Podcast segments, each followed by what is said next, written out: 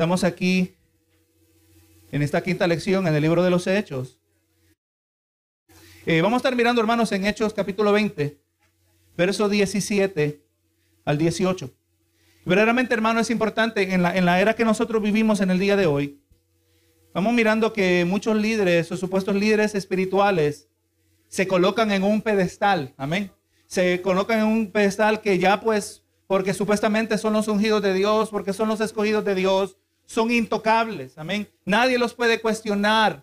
Y le voy a decir, hermano, que esa es una, una premisa muy peligrosa, donde eh, una congregación se va a reunir, porque, aleluya, no hay nadie perfecto. Y es más, le voy a decir, aún en nuestra doctrina es perfecta. ¿Por qué? Porque los que poseen la doctrina somos imperfectos. Estamos continuamente teniendo que ajustarnos más mediante la comprensión de la palabra. Vamos mirando, ¿verdad? Yo estaba equivocado, yo pensaba así, pero ahora he entendido que no, he estado mal. Gloria a Dios, ¿por qué? Porque estamos, eh, eh, eh, ajustándonos a la verdad de la palabra del Señor. Así también nuestros líderes no son perfectos.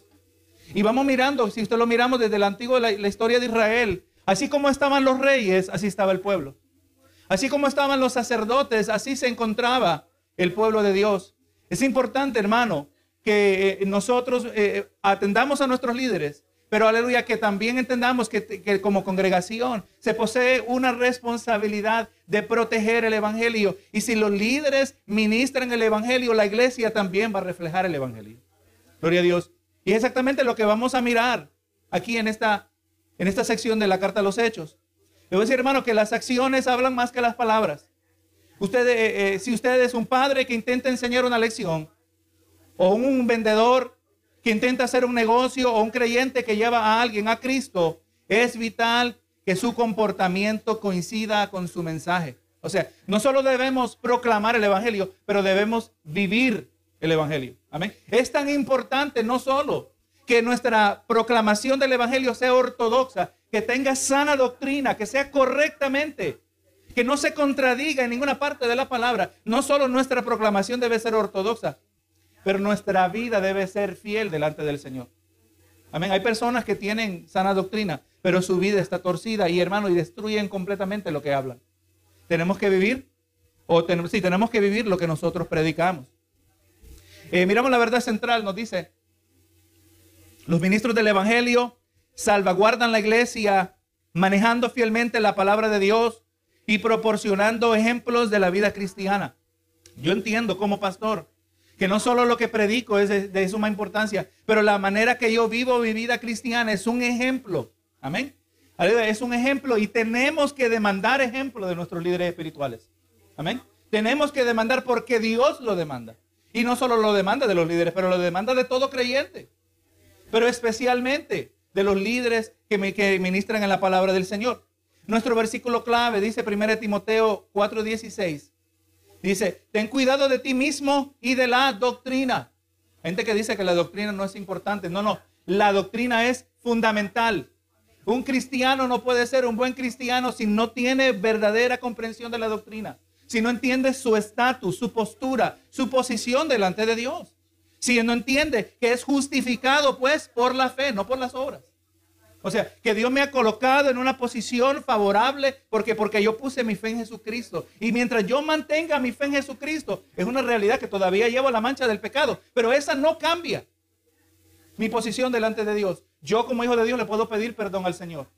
Me puedo arrepentir, hermano. Miramos siervos como David. La palabra dice que David fue un siervo conforme al corazón de Dios. Hermano, pero y, y ninguna manera justificamos, pero David cometió grandes pecados. Pero él que se arrepintió Amén. Y vemos, hermano, y es sorprendente cómo Dios lo restauró, aunque no fue sin consecuencias. O sea, hermano, el, eh, como dijo un predicador, un verdadero cristiano no es uno que ha tenido completa victoria contra el pecado. Usted y yo no vamos a tener completa victoria contra el pecado en esta vida terrenal. Si cuando usted tenga completa victoria, quiere decir que usted dejó de pecar, quiere decir que usted es perfecto y perfecto usted y yo sabemos que no lo seremos en esta tierra. Pero un verdadero creyente no es uno que tiene completa victoria pero uno que tiene continuo combate contra el pecado. Amén. Usted está combatiendo porque el Espíritu de Dios que mora en cada uno de nosotros nos redarguye del pecado. Nos redarguye de, la, negligencia espiritual, nos redarguye de, nuestro descuido, nos redarguye de cuando somos desobedientes. Gloria a Dios. Estamos, ese es un verdadero eh, eh, marcador que identifica que somos verdaderos hijos de Dios porque estamos combatiendo. Y ahora, déjeme aclarar, el hecho de que no tenemos completa victoria sobre el pecado no quiere decir que no tenemos victoria. Amén. Es más, nuestra vida se destaca porque tenemos victoria por tras victoria, porque, porque hay lucha, porque hay conflicto. Amén. Para, para poder tener victoria tiene que haber conflicto. Nos dice aquí los, los objetivos que vamos a estudiar el ejemplo de Pablo, que nos presenta una vida piadosa y el testimonio que miramos, a los efesios. También vamos a poder valorar el poder de la santidad y del amor cuando compartimos el mensaje del Evangelio. Tercero, que vamos a, tratar de evitar, vamos a aprender a evitar palabras y acciones que desvirtúen el testimonio y practicaremos palabras y acciones que ilustren la verdad de Dios. Nosotros continuamente, hermano, estamos bajo observación. Del momento que usted es cristiano, ya usted puso su nombre en la lista de personas que van a ser criticadas. Y dice que es cristiano, ¿verdad? Que dicen así, ¿verdad? Oye, la gente son expertos. Y además nos critican acerca de un cristianismo que ellos completamente desconocen nos, que, nos critican eh, basado en un estándar que ellos ni la han sacado de la Biblia, pero nos critican. Lo que importante es que nosotros, amén, nos mantengamos fieles a lo que Dios exige de nosotros. Gloria a Dios. Así que hermano, en la comunicación las palabras que uno dice constituyen solo parte de la impresión que se, va de, que se ha de causar la audiencia. La manera en que se vive, eh, eh, de, base, se sirve de base para el mensaje y reforzará, aleluya, y, no le restará a su credibilidad. Hermano, yo, le puedo decir que cuando el siervo de Dios no está fiel a Dios, usted no puede escuchar las palabras que dice. Usted se distrae por la vida que está viviendo. Míralo cómo habla, mira cómo predica. Mira cómo lo hace, pero, pero su vida no respalda. Se distrae, hermano, porque es que no debe haber contradicción. No debe haber hipocresía. Estamos continuamente eh, como siervos de Dios eliminando, identificando la hipocresía que está presente en todos nosotros. ¿Sabe que todos nosotros nos identificamos mucho con los fariseos? Amén. ¿Alguna vez usted ha hecho algo contrario a lo que usted dice que usted supuestamente hace? ¿Verdad que sí? Todos nosotros, en más de una ocasión. Y por eso necesitamos gracia. Amén. Pero no, no criticamos tanto a los fariseos porque muchos nos parecemos a ellos. Gloria a Dios. Y por eso apelamos y dependemos de la misericordia del Señor. Hermano, el Evangelio de Cristo es el mensaje más importante que una persona puede comunicar a otra. Y muy superior a un nuevo producto o a un avance científico o a un candidato político. Esta es la noticia de la redención de la raza humana que Dios obró a través de Jesucristo. Y Dios quiere que compartamos este mensaje con el mundo usando tanto palabras como acciones. Hablando con, y vemos que hablando Pablo con los ancianos en la iglesia de Éfeso, Pablo se refirió a sí mismo como un ejemplo a seguir en el ministerio del Evangelio. Vámonos aquí, hermanos, a Hechos capítulo 20, en el verso 17. Y aquí déjeme darle un poquito del contexto, ¿verdad? De lo que vamos a estar mirando. Recuerde, el libro del Hechos de los Apóstoles, igual que en los Evangelios, nos presenta un narrativo. Y le recuerdo, hermano, siempre estamos aprendiendo a ser buenos intérpretes de la palabra. Si usted le ha citado un verso a otra persona, usted se ha convertido en un intérprete. Tenemos que asegurarnos de ser buenos intérpretes de la palabra. Y cuando leemos como el libro de los Hechos, sabemos que hay dos clases de pasajes. ¿Qué clases de pasajes son? Pasajes prescriptivos, gloria a Dios, y estos son generalmente doctrinales, ¿verdad? Lo que cuando miramos asuntos de doctrina, pasajes que nos traen doctrina. Y de ahí los otros son descriptivos que simplemente describen lo que aconteció, pero no automáticamente demandan que hagamos eso mismo, ¿verdad? Es importante. Gloria a Dios. Aunque sí, muchos, muchas veces nos presentan ejemplos que podemos seguir. Y es exactamente lo que estamos mirando a lo largo del libro de los Hechos. Recuerda, hermano, en la iglesia, en el libro de los Hechos, cuando leemos el libro de los Hechos, no estamos buscando el modelo que tenemos que imitar. Gloria a Dios. ¿Por qué? Porque estaba compuesta de muchos hermanos que también tenían la mancha del pecado. La iglesia primitiva era lejos de ideal. Amén. Era igual de dañada, igual que nosotros. Solo mira la iglesia en Corinto. Solo mira la iglesia en Galacia. Amén.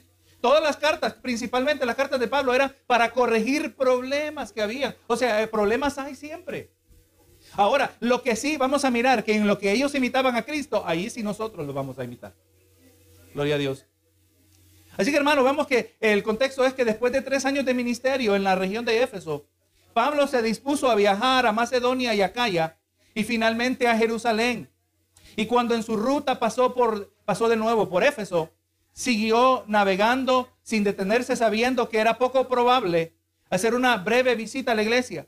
Pero en cambio se detuvo en Mileto y mandó a llamar a los ancianos de Éfeso y tenía un mensaje de dirección y advertencia para ellos. Hermanos, sepamos que la palabra ancianos, eh, aunque en la Biblia no, se refiere necesariamente a una persona de mayor edad, sino que se refiere por lo general a los pastores. Amén. Pastores, eh, líderes espirituales. Que podrían ser, podrían ser de mayor edad, pero tienen que tener un testimonio. Tienen que tener una sabiduría. Él mandó a llamar, y ese es el contexto que miramos. Vamos a leer aquí en Hechos 20, 17. Es importante, hermano. Pablo, en su sentir espiritual, ya vamos a mirar que él estaba entendiendo que su ministerio estaba llegando a su última etapa. Amén. Y para eso, para eso, para ese detalle, para nosotros es importante. Porque una persona, usted póngase a pensar, una persona que sabe que va a morir, está poniendo sus asuntos en orden, ¿verdad que sí? Está diciendo lo que es importante decir, está asegurando de que no se le haya quedado ningún detalle importante. Exactamente lo que vamos a ver. Estas palabras que Pablo le encomienda a estos pastores y en torno a los hermanos de las congregaciones son importantes porque nosotros también las necesitamos saber. Amén. Gloria a Dios. Dice Hechos 20, 17. Enviando pues desde Mileto a Éfeso, hizo llamar a los ancianos de la iglesia. Cuando vinieron a él, les dijo, vosotros sabéis cómo me he comportado entre vosotros todo el tiempo, desde el primer día que entré en Asia. Está diciendo, mire, usted me va a escuchar lo que le voy a decir, pero yo sé que la razón por la cual me van a escuchar es porque ustedes han visto mi testimonio. Han visto una reflexión, porque el testimonio de la persona es de, sin, no es de ninguna, de ninguna significancia, a menos que estemos reflejando a Cristo. Amén. A menos que sea una vida centrada en Cristo. Una vida cuya dirección es puesta en Cristo. Cristo es el comienzo, Cristo es eh, el, está en la duración de la jornada y Cristo también es la destinación. De eso se trata toda la Biblia usted quiere ver un siervo, sierva de Dios, que se mantiene, aleluya, eh, que de buen testimonio, es alguien que tiene los ojos puestos en Jesús. Ustedes me admiraron, ustedes vieron mi manera de vivir. Qué bonito, hermano. Qué bonito poder decirle algo y que nadie le va a decir lo opuesto. No, mentira. No, no, porque cuando estamos buscando ser fieles al Señor, y sepa que ser fiel al Señor no es algo que se hace por fuerza humana. Se hace en completa dependencia de Dios el mismo Señor Jesús nos modeló que para hacer la voluntad del Padre, Él lo hacía en completa dependencia. ¿Oraba mucho Jesucristo? Claro que sí, ¿verdad que sí? Su vida era, eh, aleluya, moldeada, guiada, dependiendo, era fortalecido. Lo vemos en la última etapa de su ministerio. Antes de ser crucificado, vemos que había una carga inmensa, que hasta sudó gotas de sangre, una angustia. ¿Y qué? ¿Y cómo lo logró hacer? Fue fortalecido en oración. El creyente es fortalecido en su comunión con el Señor, pero no una comunión que es el figmento de nuestra imaginación. No una, una comunión basada en la palabra del Señor. Amén. No estoy adorando a un Dios que yo me inventé mi propia versión del Dios del cielo. No, no. El Dios de la Biblia. Y le voy a decir que el Dios de la Biblia muchas veces hace cosas que a usted no le van a gustar. ¿Le ha pasado? Ah, yo creo que estamos en un buen territorio. Cuando el Dios de la Biblia hace algo que a usted no le cuadra, es lo más probable que no nos hemos inventado a Dios, porque el que se inventa a Dios siempre va a ser uno que le cuadra muy bien, que todo lo que hace se ajusta muy bien a sus propios deseos. Pero ahora dice el verso 19, y aquí está diciendo, ¿verdad? ustedes eh, me vieron mi comportamiento. ¿Y con cuál era el comportamiento? Dice el 19, sirviendo al Señor con toda humildad. ¿Qué se debe exigir de un líder? Que sea humilde. ¿Qué se debe exigir de un cristiano? Que sea humilde. Hermano, entre más usted aprende de la palabra, usted va a demostrar que su conocimiento es un y verdadero reflejado a través de una vida humilde. No, hermano, por favor, fíjate que necesitamos a alguien que nos ayude a barrer la iglesia. Que yo voy a barrer la iglesia. Si yo he estudiado, he hecho esto y lo otro. No, no, no. Tenemos que crecer en humildad. Hermano, yo he visto vidas espirituales arruinadas porque no son humildes. Hermano, nadie está arriba de reprensión, recuerde, inclusive los apóstoles. Pablo tuvo que reprender a Pedro. ¿Y sabe cómo sabemos que Pedro era un siervo de Dios? Porque él no dijo, yo soy un apóstol. ¿Qué te crees, Pablo? Si tú no eres ni de los doce originales. Pudo haber dicho eso, ¿verdad? ¿Será que algo así ocurre en círculos en el día de hoy? Pero no, hermano, sabemos que Pedro era un siervo de Dios porque aceptó la reprensión. ¿Usted puede aceptar la reprensión en su vida cuando es necesaria? Que se cree el pastor. Exacto, se cree pastor. Por eso lo está reprendiendo. Es un llamado, es una responsabilidad. Hermano, vamos a ver en Ezequiel. Habla del atalaya, el que está vigilando, el que ve el peligro. Eso es lo que hace el pastor. Ve el peligro. Si no te arrepientes, si no interrumpes esta conducta. Pero si no es humilde, usted no va a Si usted no es humilde, no la va a recibir. Pero también si el que reprende no es humilde, usted tampoco lo va a querer recibir. ¿Qué cree usted? Es importante en ambos casos, ¿verdad? Gloria a Dios. Así que dice, sirviendo al Señor con humildad y con muchas lágrimas. Sí, pero hermano, eso es cierto del ministerio pastoral, pero es cierto de aquel que trabaja en la viña del Señor. Cuando usted se entrega, y, y, cuando hablo de que trabaja en la viña del Señor, estamos hablando de todo creyente, todo creyente llamado a trabajar en la viña del Señor. Muchas veces, hermano, a causa de, ser obediente, va, a resultar en sufrimiento. Dice, de muchas lágrimas y pruebas que me han venido por las acechanzas de los judíos. Pablo sufrió. Hay, falsos predicadores que dicen, si tú eres un verdadero cristiano, para de sufrir. No. Es más, y vamos a, no vamos a poner los lentes de color de rosa. Muchas veces ser siervos de Dios significa que vamos a ser introducidos a una variedad de sufrimientos que antes ni existían para nosotros en servir a Cristo.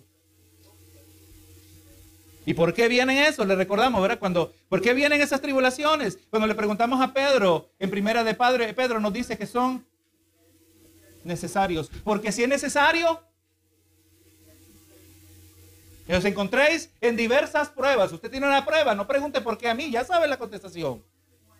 Porque es necesario. Vuestra fe, que es mucho más preciosa que el oro, tiene que ser probada por el fuego.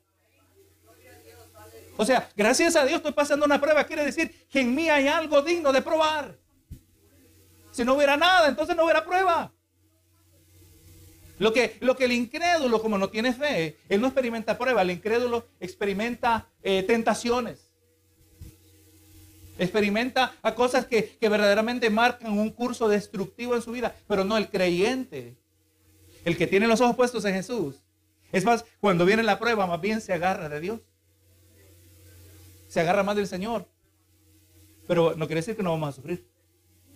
Es más, el sufrimiento quizás es la herramienta más valiosa, más instrumental en la vida del creyente, porque le voy a decir, hermano, que usted y yo no nos volvemos teológicos, no nos volvemos pensadores acerca de la palabra del Señor solo cuando estamos en problemas, aunque hay excepciones. ¿Qué estará haciendo el Señor? No nos ponemos a pensar acerca de los propósitos de Dios, a menos que nos esté pasando algo. Usted sabía, hermano, que hay que agarrarse de Dios aún más cuando estamos siendo bendecidos. Porque cuando estamos siendo atribulados, tenemos motivación para orar. Tenemos motivación, hay un anhelo, necesito ir a la iglesia, necesito desahogarme. Eso es bueno. Pero cuando hay bendición, cuando todo marcha bien, es bien fácil olvidarse del Señor. Hay que agarrarse más de Dios. Pero ¿qué pasa? Cuando todo marcha bien, como, no tenemos, que no tenemos mucho que pensar. No pensamos mucho en teología. No pensamos, oye, que Dios es soberano. ¿Cómo es eso? Solo cuando estamos en problemas decimos, yo sé que Dios tiene el control. ¿Verdad que decimos ahí? Cuando todo está marchando bien, deberíamos también estar diciendo, yo sé que Dios tiene control. Pero entonces el Señor tiene que introducirnos en situaciones para profundizar nuestra fe. Gloria a Jesús. Y el proceso quiere decir que vamos en ocasiones vamos a derramar lágrimas. Pero hagámoslo para la gloria de Dios. Dice el, el verso 20, y como nada que fuese útil Mire este detalle, es importante. Nada que fuese útil he rehuido de anunciaros y enseñaros públicamente y por las casas. Mire la manera que Pablo desempeñaba su ministerio. Él entendía, como dijo en otra porción de la palabra, que él era un administrador de los misterios de Dios. La verdad de la palabra, el evangelio, tiene poder. Tiene poder para transformar al pecador, tiene poder para enderezar al torcido. Y Pablo está diciendo, miren cómo yo he sido con ustedes, eh, lo he hecho con humildad, lo he hecho con lágrimas, he sufrido de parte de, mi propia gente, los judíos. Pero también dice, a ustedes no les he privado de nada, de anunciarles y enseñarles. No importaba el contexto, era, fuera un, un contexto público o un texto privado en las casas.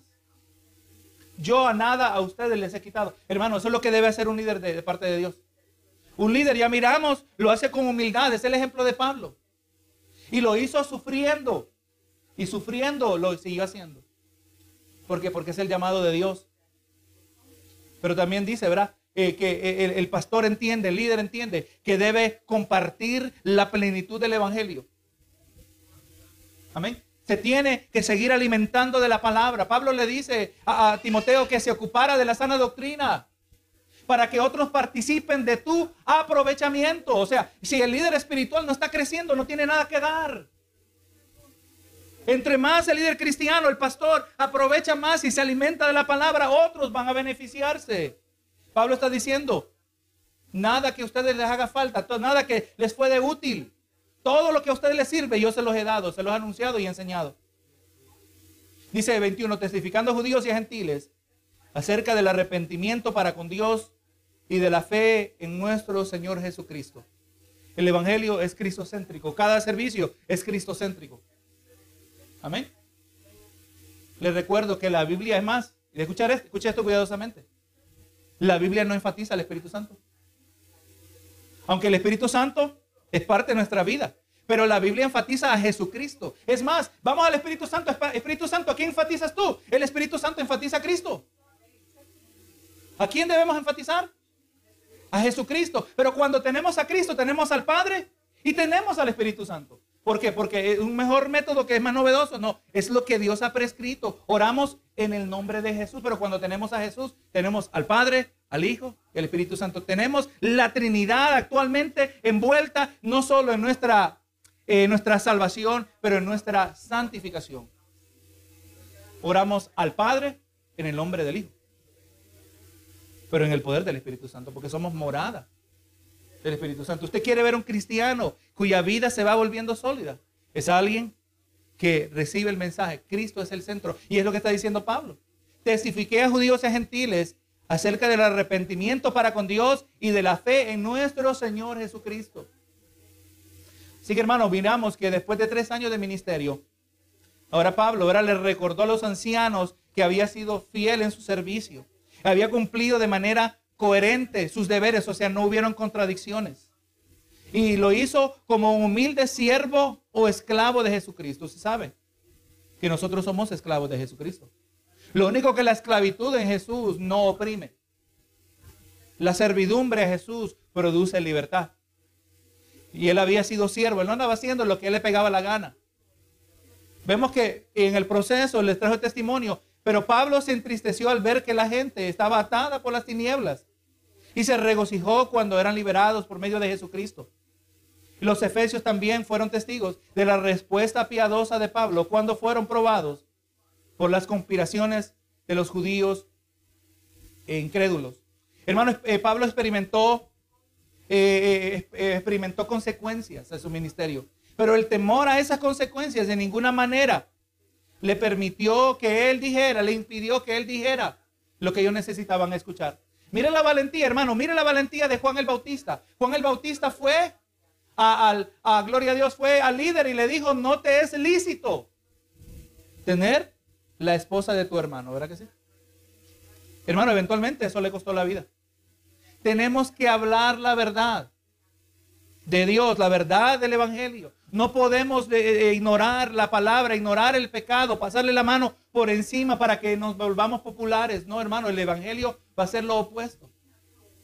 Va a producir rechazo. Gloria a Jesús.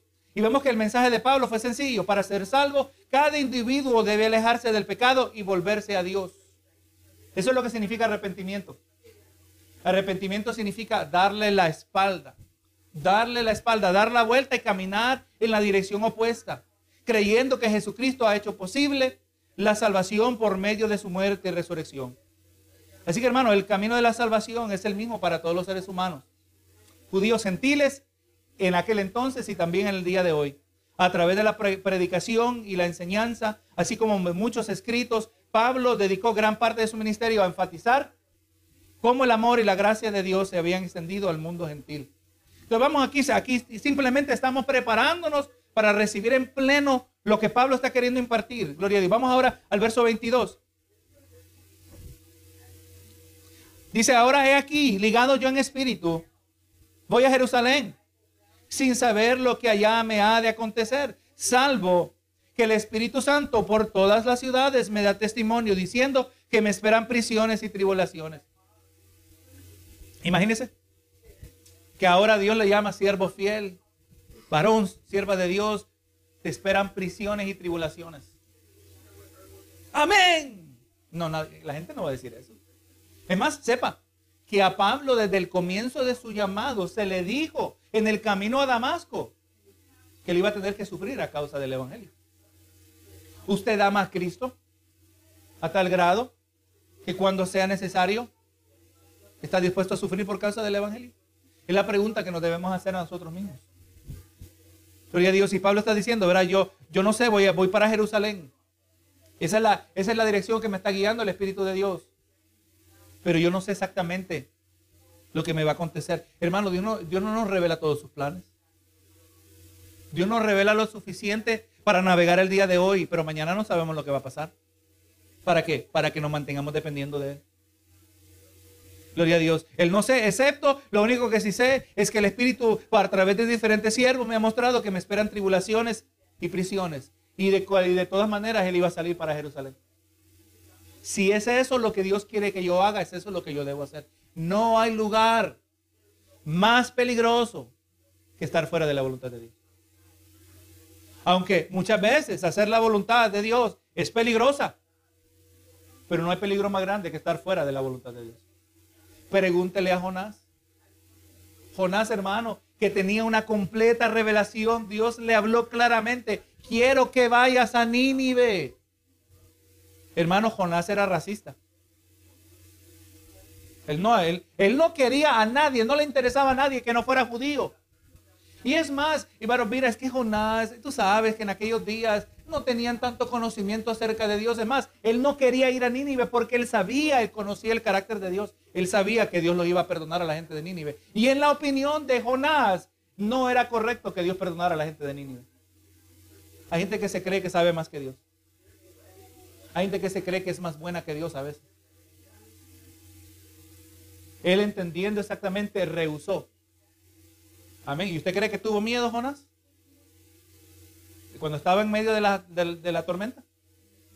Ahí sí, ¿verdad? Cuando estaba dentro del vientre del pez.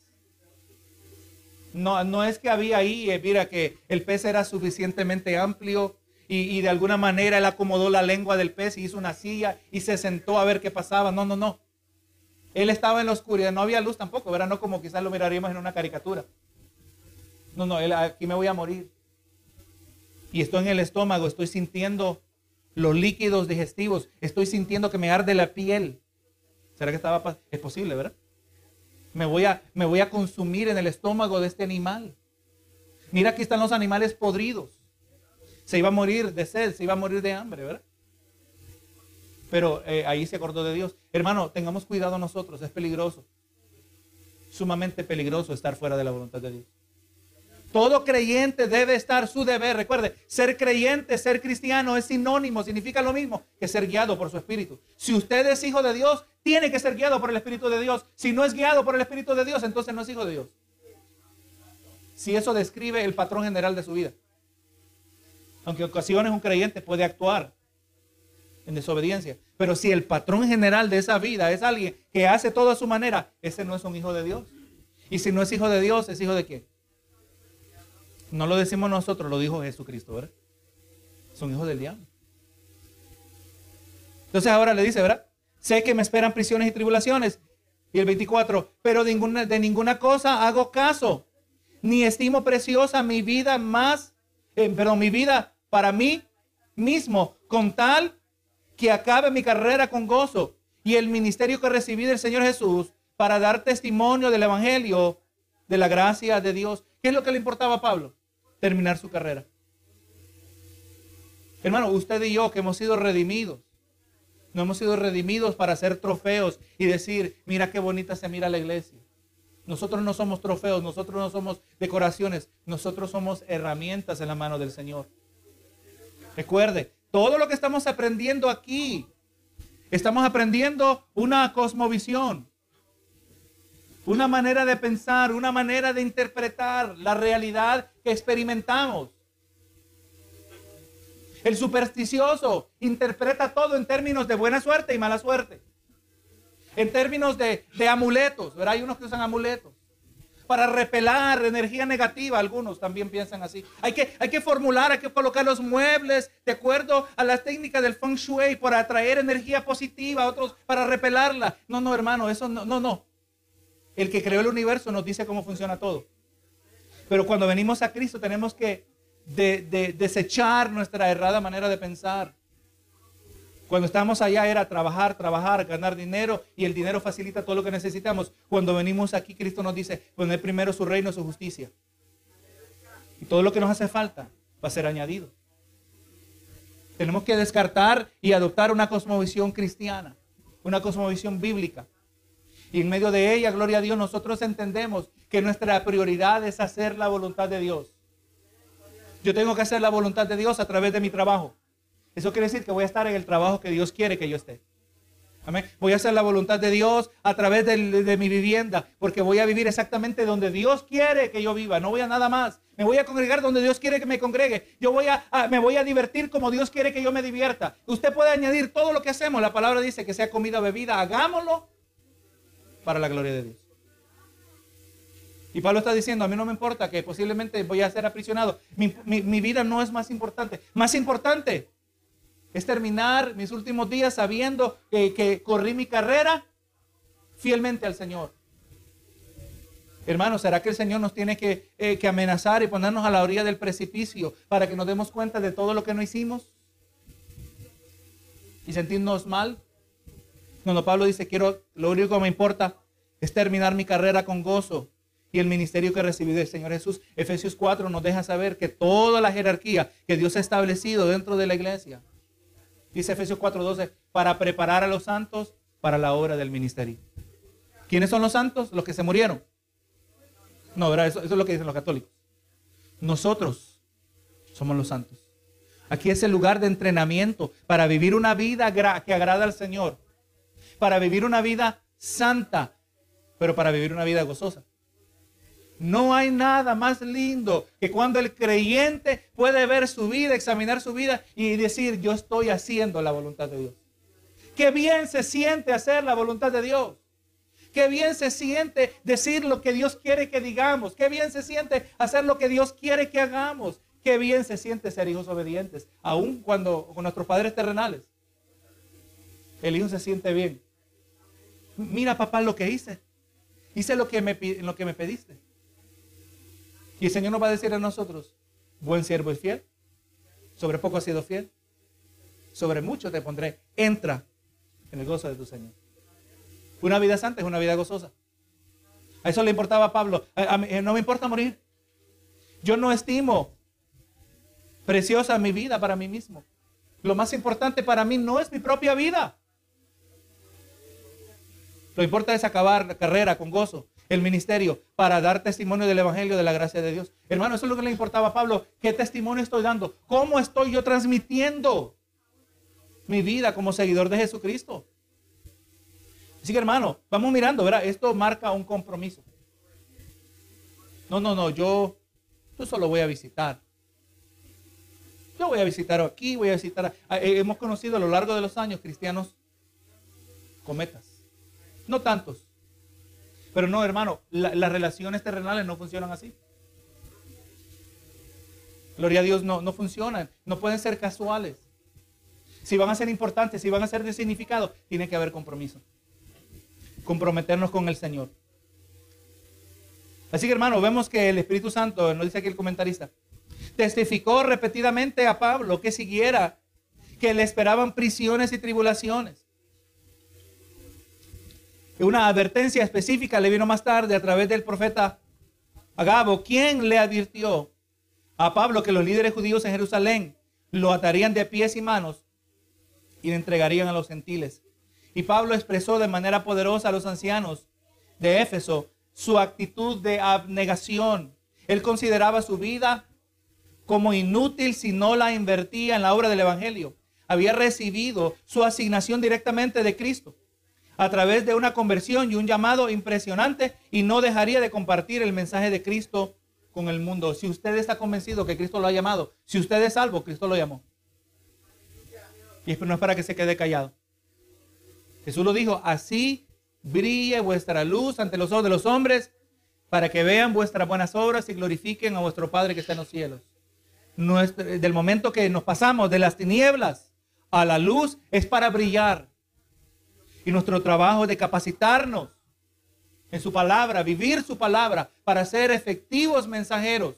Que nuestro testimonio no contradiga nuestras palabras. Eso se exige de los pastores, de los líderes espirituales, pero se exige de todo cristiano en realidad. Verso 25. Y ahora he aquí. Yo sé que, eh, mire esto hermano, esta despedida. Yo sé que ninguno de todos vosotros entre quienes he pasado predicando el reino, el reino de Dios, verá más mi rostro, hermano, no lo voy a volver a ver. Así que lo, que les voy a decir es lo último que ustedes van a escuchar de mi boca. Es suma importante. Es sumamente importancia.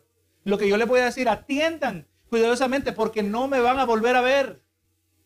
Por tanto, dice, yo os protesto en el día de hoy que estoy limpio de la sangre de todos. Está diciendo Pablo Gloria a Dios, que Él es como el atalaya que aparece en Ezequiel. Mira aquí vamos a Ezequiel capítulo 3. Ezequiel capítulo 3, versos 18 y 19. Aquí le está diciendo Jehová a este profeta acerca de su responsabilidad. En Ezequiel 3:18 dice, cuando yo dijere, dijere al impío de cierto morirás, y tú no le amonestares ni le hablares, para que el impío sea apercibido de su mal camino, a, fin de que viva. El impío morirá por su maldad, pero su sangre demandaré de tu mano. O sea, el que entiende la verdad de Dios tiene una responsabilidad de, de, señalar el pecado. Pero si tú amonestares al impío y él no se convirtiere de su impiedad y de su mal camino, él morirá por su maldad, pero tú habrás librado tu alma. Hermano, si usted puede ver el pecado en la vida de otras personas y usted no le habla de Cristo y usted no les enseña acerca de que pueden arrepentirse, ¿tendrá usted una responsabilidad delante de Dios? siempre está la historia de, del, del, señor que compañero de cristiano, pero no sabía que su compañero era cristiano. Y fue alguien que se lo ganó para Cristo. Y ahora terminan en la misma congregación y ahora por primera vez se da cuenta que su compañero de trabajo era cristiano. No, nosotros no podemos ser así, hermano. Tenemos que señalar el pecado. ¿Y eso nos hace populares? O a la gente no le gusta. Pero eso no importa. Estamos viendo el ejemplo de Pablo, ¿verdad? Entonces, Pablo le dijo, estoy limpio de la sangre de todos ustedes. A mí no me van a, a culpar de que yo descuidé mi posición. Dice, dice el 28, porque no he rehuido anunciaros todo el consejo de Dios. Eso es lo que estamos buscando, hermanos. Todo el consejo de Dios. Usted sabe, hermano, que hay iglesias que solo hablan de cómo resolver los problemas. Todo eso es que Dios te va a ayudar en los problemas. Ya lo sabemos. Lo que yo necesito es saber es por qué me vienen los problemas. Lo que yo necesito saber es cómo Dios gobierna los problemas. ¿Qué papel desempeña Dios? ¿Qué papel desempeña el hombre? Además, ¿qué papel desempeña el diablo? Yo necesito saber todo eso, no solo que Dios me va a ayudar de los problemas, que Dios me va a sacar de la tormenta. Yo necesito todo el consejo de Dios. Yo necesito saber por qué puedo confiar en Dios. ¿Qué es acerca de Dios que hace que en Él se pueda confiar? Tengo que conocer su carácter, conocer sus atributos. Pero no, no, en muchas iglesias solo hablan, Dios te va a ayudar en tu problema. Y sepa que cuando usted habla los problemas de la gente, usted siempre va a encontrar audiencia. Siempre hay gente con problemas. Siempre hay. Pero nuestra vida no es acerca de los problemas. Es más, nosotros no venimos a la iglesia para que Dios resuelva nuestros problemas. Venimos a la iglesia para escuchar el mensaje, para que Dios resuelva el problema más importante de todos, la condición de mi alma. Si yo me muero sin Cristo, me voy al infierno y no hay escapatoria. Amigo, si no te arrepientes, no va a haber más oportunidad. Ven a Cristo. Él es, misericordioso. Él te puede perdonar, Él te puede limpiar. Eso es lo que va a hacer alguien eh, predicando todo el consejo de Dios. ¿Cuánto tiempo estuvo Pablo? Tres años. Estuvo hablando de muchas cosas. Y es por eso, hermano, que es la manera que predicamos aquí. De manera expositiva. No vamos verso por verso. No voy a brincarme a mis versos más favoritos. No le vamos a traer el evangelio según Golden Corral, según el buffet. No, no tenemos que hablar lo que agrada y lo que no agrada. Tenemos que hablarlo todo. Y eso es lo que está diciendo Pablo. Yo he sido amplio, les he traído todo lo que Dios ha dicho. ¿Cuánto tenemos que nosotros decir de la Biblia? Todo. ¿Nos quedamos solo en el Antiguo Testamento? No. ¿Nos quedamos solo en el Nuevo? No, es más, entendemos el Nuevo a través del Antiguo. Siempre hacemos referencia, traemos, establecemos la unicidad de la palabra. La palabra, el antiguo y el nuevo están perfectamente unidos. Es la misma fuente, el mismo autor. Y traza el plan de salvación de Dios a lo largo de la historia de la raza humana. Pablo está diciendo, yo no he rehuido, yo no he, no he sido como, como Jonás. No quería traer el mensaje de Dios, ¿verdad? No, Pablo le dijo, aunque esto tuviera consecuencias personales. Hermano, le voy a decir que el que no trae todo el consejo de Dios es un asalariado. Amén. Es que si yo digo esto, se me va a ofender fulano. Y se va a querer ir. Y si se va, no va a diezmar, no va a ofrendar. Y entonces eso me afecta el bolsillo. Ya se vendió. Huya de ese lugar. O llame a ese predicador que se arrepienta y se puede arrepentir. Pero si no se arrepiente, váyase de ese lugar. Necesitamos que nos diga todo de la palabra y está diciendo, yo soy limpio de la sangre de todos. No lo, voy a, no lo voy a volver a ver, hermanos. Y ustedes pueden terminar y se van con el Señor, pero si se pierden, es culpa de ustedes. Es lo que, es lo que estamos haciendo aquí, hermanos. Si usted se pierde, es su culpa, no la mía. Mi trabajo es de ser fiel, lo que dice la palabra del Señor. Y ahora dice el 28, por tanto, mirad vosotros. Y por todo el rebaño, ¿verdad? ahí vamos mirando que son los pastores, ¿verdad? Mirad por vosotros y por todo el rebaño, que en el Espíritu, en el Espíritu Santo, en que el Espíritu Santo os ha puesto por obispos. Obispo se refiere a aquellos que son, que aquellos que velan, que supervisan por la obra del Señor. Pero no solo que velan, pero dice para apacentar. ¿Quién apacenta? El pastor. El que alimenta al rebaño, ¿verdad? Para apacentar la iglesia del Señor, el cual él ganó por su propia sangre. Cuán preciosa. Cuán valiosa es la iglesia del Señor.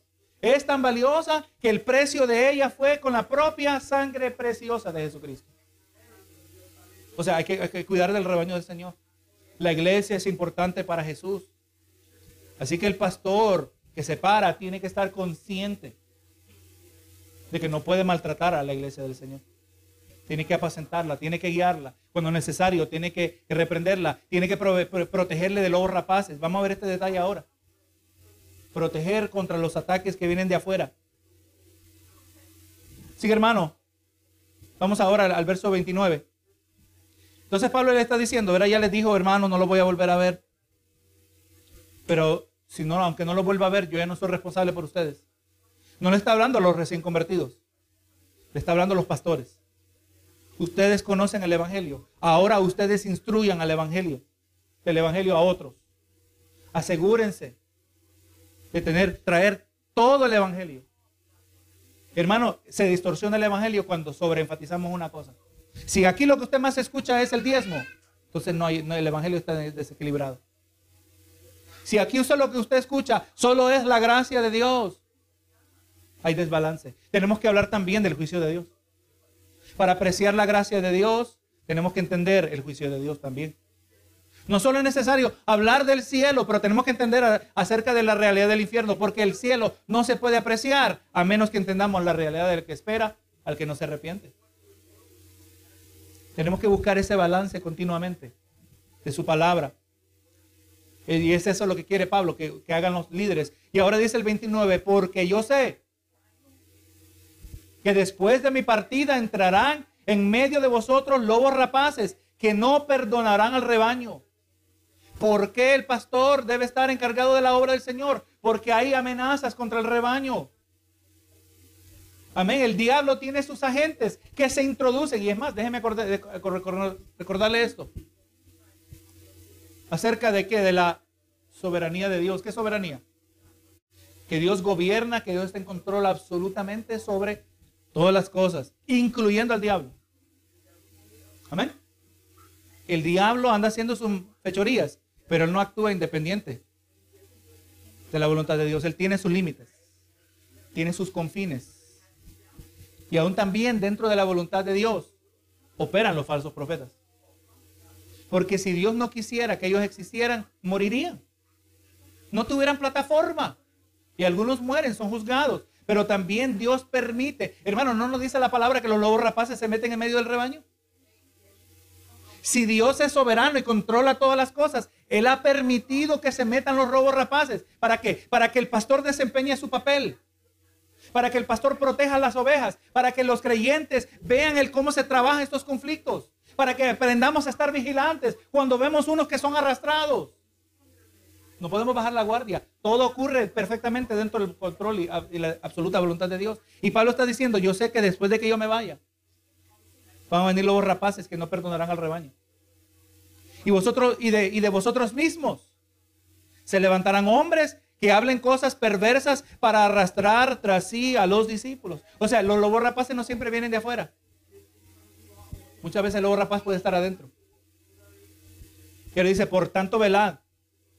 Y acordaos de que por tres años, de noche y día, no he cesado de amonestar con lágrimas a cada uno. Hermano, le voy a decir que es lamentable. Muchas iglesias hay, muchos templos, muchas congregaciones. Y muchos ignoran esto tan fundamental. Pasan preocupados de que el diablo aquí, que el diablo acá, que si el diablo ataca, pero nunca se ponen a pensar en los agentes del diablo. Aquellos que quizás se, meten en nuestra, en nuestra congregación o aquellos que se nos meten en nuestras casas a través de los medios de comunicación. Creyentes que viven como que no hubieran falsos profetas, como que no hubieran falsos predicadores. Pero mire, mire lo que dijo Pedro acerca de esto. Segunda de Pedro 2.1. Pero hubo también falsos profetas entre el pueblo. Lea Jeremías, lea Ezequiel, falsos profetas hubieron. Ah, hubo falsos profetas entre el pueblo, como habrá entre vosotros falsos maestros que introducirán encubiertamente herejías destructoras y aún negarán al Señor que los rescató atrayendo sobre sí mismos destrucción repentina. Entonces vamos mirando, ¿verdad? Que aquellos que no traen todo el consejo de Dios, aleluya, podríamos llamarle, como dijimos, ¿verdad? Falsos maestros o falsos profetas. ¿Y cómo conocemos nosotros a un falso maestro? Basado en su doctrina. Importante. Primera de Juan 4.1. Amados, no creáis a todo espíritu, sino probad los espíritus si son de Dios, porque muchos falsos profetas han salido por el mundo. Hermano, cristianos que no se están cuidando contra los falsos profetas. ¿Cómo lo sabemos? Le pregunta a usted, hermano, mencióname el nombre de un falso profeta. Mencióname el nombre de un, de un falso predicador. Estamos hablando de creyentes que han vivido por largo tiempo su vida cristiana y hasta el día de hoy han vivido como que ellos no existen. Y si no sabe de llamarle a nadie por nombre, lo más probable es que lo está escuchando. ¿Qué cree usted? Antes los pastores tenían la competencia, tenían que cuidarse simplemente, hermanos, si tú vas a visitar otra iglesia, el pastor tiene que estar al tanto, esa es parte del cuidado pastoral. ¿Dónde está yendo? Obviamente estamos hablando cuando no hay servicio, porque si hay servicio, usted tiene que estar con su familia espiritual. Antes solo era la única preocupación y más se conocía quizás a veces entre los pastores. Y además, ahí podría decir, mira, no vayas a aquella iglesia. Allá eh, esos no son hermanos en Cristo. Pero ahora es lo que aparece en Facebook, lo que aparece en YouTube, lo que puede aparecer en Instagram, lo que usted mira en enlace. Benito Jesús. Hermanos, no vivamos asumiendo que no hay falsos profetas. Hay muchos. Es más, es posible que hayan más que nunca. Si estamos en la última etapa de la existencia de la iglesia, la palabra nos habla de una apostasía a un nivel, un abandono de la fe verdadera, a un nivel como que, como que nunca ha habido. Entonces vamos mirando, hermanos, son sumamente populares. Pero ¿qué hacen ellos? Introducen falsa doctrina. ¿Cómo usted va a identificar falsa doctrina? Cuando usted conoce sana doctrina. Es el trabajo de aquí, en la familia de la fe, en este contexto, de enseñarle la doctrina de la palabra del Señor, la cual usted va a reforzar en su estudio personal. Donde van a surgir preguntas. Donde usted va a, ver que esto está relacionado a esto otro. La palabra está completamente conectada. Los atributos de Dios están conectados el uno con el otro. Sus atributos no existen el uno sin el otro. Así que hermano, le está diciendo Pablo, yo sé que cuando me vaya, es la realidad bajo la cual vive toda congregación. Los lobos rapaces. Dice el 32, y ahora hermanos, os encomiendo a Dios y a la palabra de gracia que tiene poder para sobreedificaros y daros herencia con todos los santificados. Así que hermano, vemos ahí el, compromiso, ¿verdad? Hemos recibido la sana doctrina, se ha recibido a través del líder de testimonio. Ahora está la encomienda a todo creyente, la encomienda al pastor de presentar la palabra de su gracia, ¿verdad? Para que para introducir a los que vienen a Cristo a una herencia. Hermano, nosotros tenemos una herencia en Cristo Jesús. Una herencia que nosotros ni podemos describir, de una, de una calidad, de una magnitud, de un alcance. Es más, su calidad no se encuentra nada en esta tierra. Si usted puede imaginar el momento más feliz de su vida, es incomparable a la realidad que le espera a todo creyente en la gloria venidera. Estar con el Señor. Verso 33. Ni plata ni oro, ni vestido de nadie he codiciado. O sea, él no era un asalariado. No que no puede recibir beneficio un líder de Dios, ¿verdad? Él dijo, el mismo Pablo lo dijo, el obrero es digno de su salario. Pero Pablo se aseguró de, más, usted lo lee en la carta a los Corintios, que él nunca demandó nada de ellos para que nadie tuviera queja contra él, excusa. Mira, este nos dice porque quiere sacarnos el provecho.